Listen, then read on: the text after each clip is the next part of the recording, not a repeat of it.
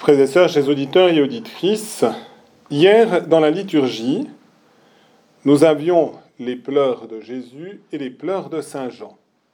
Et aujourd'hui, nous avons la peur de Pierre et la peur de Paul dans les deux lectures. Et en effet, manifestement dans l'Évangile, Pierre, les autres apôtres, ont peur dans l'événement qu'ils vivent sur le lac de Tibériade.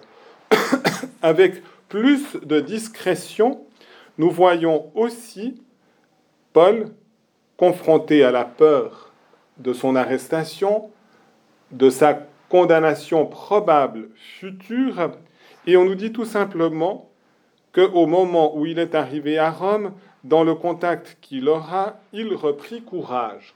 Donc ça voulait bien montrer que le courage manquait puisqu'il reprit courage. Mais Saint Luc nous le dit avec une grande discrétion. Ces deux apôtres ont vécu des événements difficiles dans leur existence, mais quelle était la solution qu'ils ont trouvée à leurs épreuves? Eh bien, une seule solution. La personne même de Jésus. Et en effet, Saint Pierre regarde Jésus lorsque il arrive à leur rencontre. Il entrevoit que c'est bien lui, surtout en raison des paroles que Jésus lui dit et dit aux autres apôtres, Confiance, c'est moi, n'ayez plus peur. Et en effet, Pierre s'enhardit et lui dit, Seigneur, si c'est bien toi, ordonne-moi de venir vers toi sur les eaux. Saint Pierre ne serait certainement jamais sorti de la barque sur les eaux s'il n'avait pas pensé que c'était Jésus.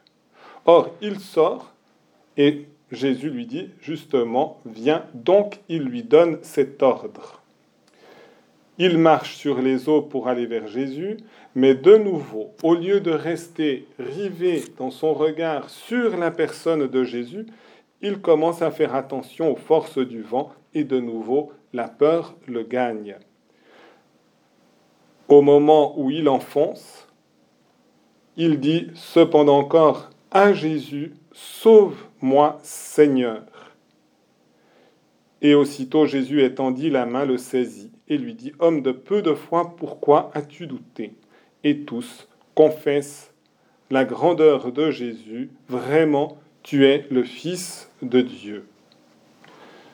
Saint Paul aussi va vivre quelque chose de semblable dans son expérience d'apôtre, avec un courage infatigable, il annonce l'Évangile, mais parfois de nouveau les épreuves de la vie peuvent écraser l'apôtre, mais regardant de nouveau Jésus, confessant de nouveau Jésus, inlassablement annonçant Jésus, et il finit, même dans sa prison et sa surveillance, à annoncer le Seigneur Jésus-Christ avec une entière assurance et sans obstacle. Qu'est-ce que ça nous apprend?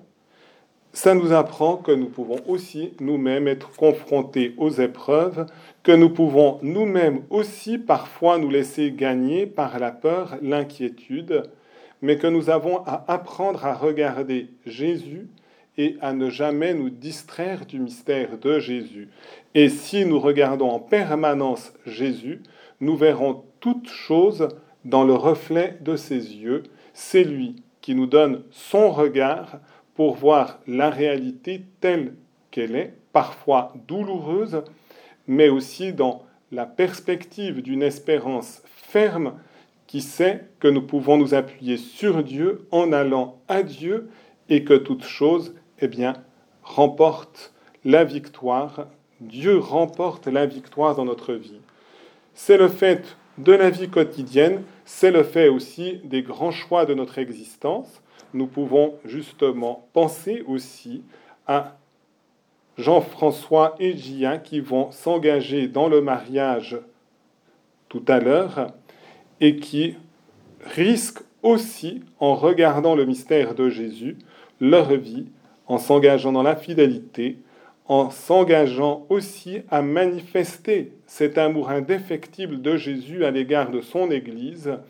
Demandons pour eux, demandons pour tous les couples, demandons pour toutes les vocations, quelles qu'elles soient, et bien que nous puissions véritablement nous appuyer sur le mystère même de Jésus. C'est lui le roc, c'est lui le roc pour Pierre et Paul, c'est lui notre roc.